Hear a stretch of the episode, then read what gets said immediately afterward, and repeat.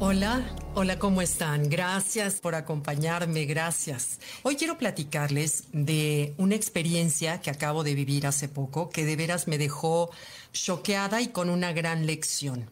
Imagínate, estás en París, Imagínate que haces colas para entrar a la nueva remodelación de la Cámara de Comercio, patrocinada por François Pinot, el esposo de Salma Hayek. Él patrocinó toda la renovación de esta Cámara de Comercio, que era antigua. Contrató al mejor arquitecto japonés, a Tadao Ando, y el momento de entrar te quedas verdaderamente extasiada de una rotonda gigante con un tragaluz arriba transparente, hermoso, redondo, que yo nunca había visto un tamaño así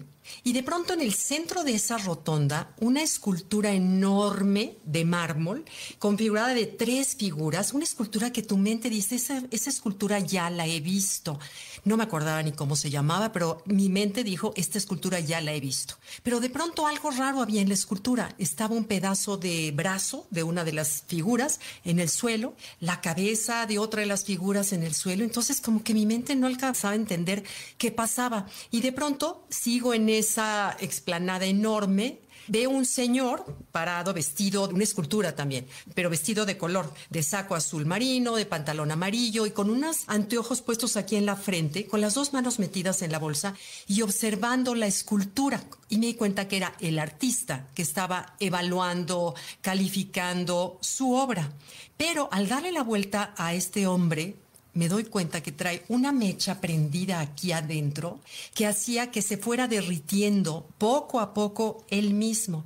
Entonces me cae el 20 que todas las esculturas hechas por este mismo artista que se llamaba Urs Fischer, suizo, es un artista contemporáneo, no soy mucho de arte contemporáneo, pero sí me quedé impactada con el mensaje que este artista logró transmitir.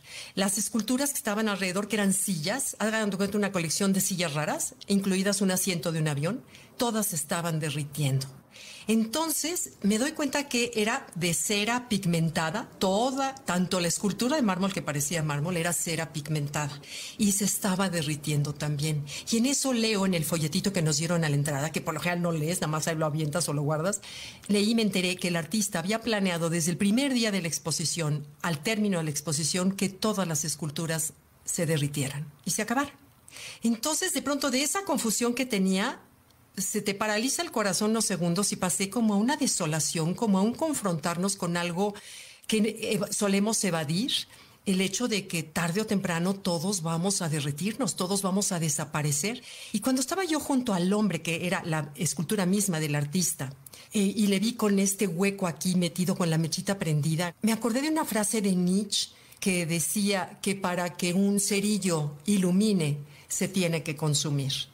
Y qué cierto es eso, pero qué duro es enfrentarte a que todos, tarde o temprano, nos guste o no, todos vamos a desaparecer. No importa lo joven, lo fuerte, lo saludable, lo atlético que seas, todos, todos nos vamos a derretir, a desaparecer. Y es una realidad que no nos gusta, porque esas esculturas eran el espejo mismo de nuestra realidad, de nuestra existencia, de nosotros. Pensar que todo está sujeto a la ley de la impermanencia de las cosas, nada queda para siempre. Esa entropía que hace que un algo que tiene forma, con el paso del tiempo irremediablemente va perdiendo la forma hasta desaparecer. Recuerdo una vez que estuve en un retiro con Eckhart Tolle en Nueva York nos enseñó un pedazo de una película en blanco y negro, filmada, me imagino, como principios del siglo pasado, después de la Segunda Guerra, porque era todo así como todos en blanco y negro y su ritmo era como una película antigua.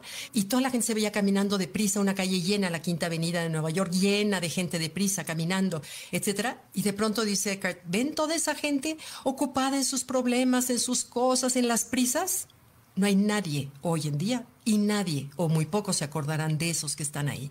Entonces, si te das cuenta de veras de qué pasajera es nuestra existencia, cómo a veces nos ahogamos en un vaso de agua por cosas que con el tiempo nos podremos hasta reír de ellas. Pero bueno, hoy no es el caso. Hoy es el caso es que el darnos cuenta de la muerte tan cercana ahora que celebramos la muerte, es darnos cuenta que contrario a lo que podamos pensar, la muerte no es algo trágico, no es algo negativo, no es algo pesimista si estamos conscientes que todos, tú, yo, quienes nos rodean, traemos una velita metida aquí, una mecha que nos está derritiendo, queramos o no, 24 horas al día sin descanso, nos está consumiendo. Si fuéramos conscientes de eso, nos ayuda a despertar a la vida, nos ayuda a apreciar y a valorar cada instante, cada beso, cada nube, cada día tan hermosos. Los que vivimos en la Ciudad de México, no sé, en el día tan divino que tenemos hoy, cielo azul esplendoroso, y te hace valorar más eso, el saber que tenemos la muerte cerca o dentro de nosotros.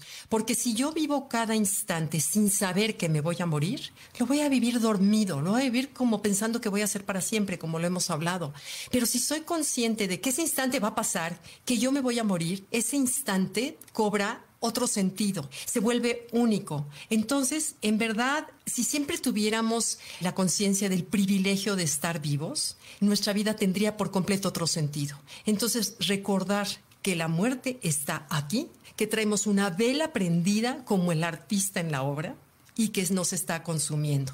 Ojalá que esta lección que este artista Urs Fischer nos daba en silencio absoluto, porque ya ves a la gente en los museos, pues no platica, estás como absorto, además en esa confusión y en ese esplendor del lugar, la gente estábamos calladas y había poquita gente porque te dejaban pasar por COVID, te dejaban pasar pocas personas. Entonces era un silencio abismal y una realidad innegable que a todos nos, lo que, los que vimos esa exposición, de veras creo que todos salimos sacudidos.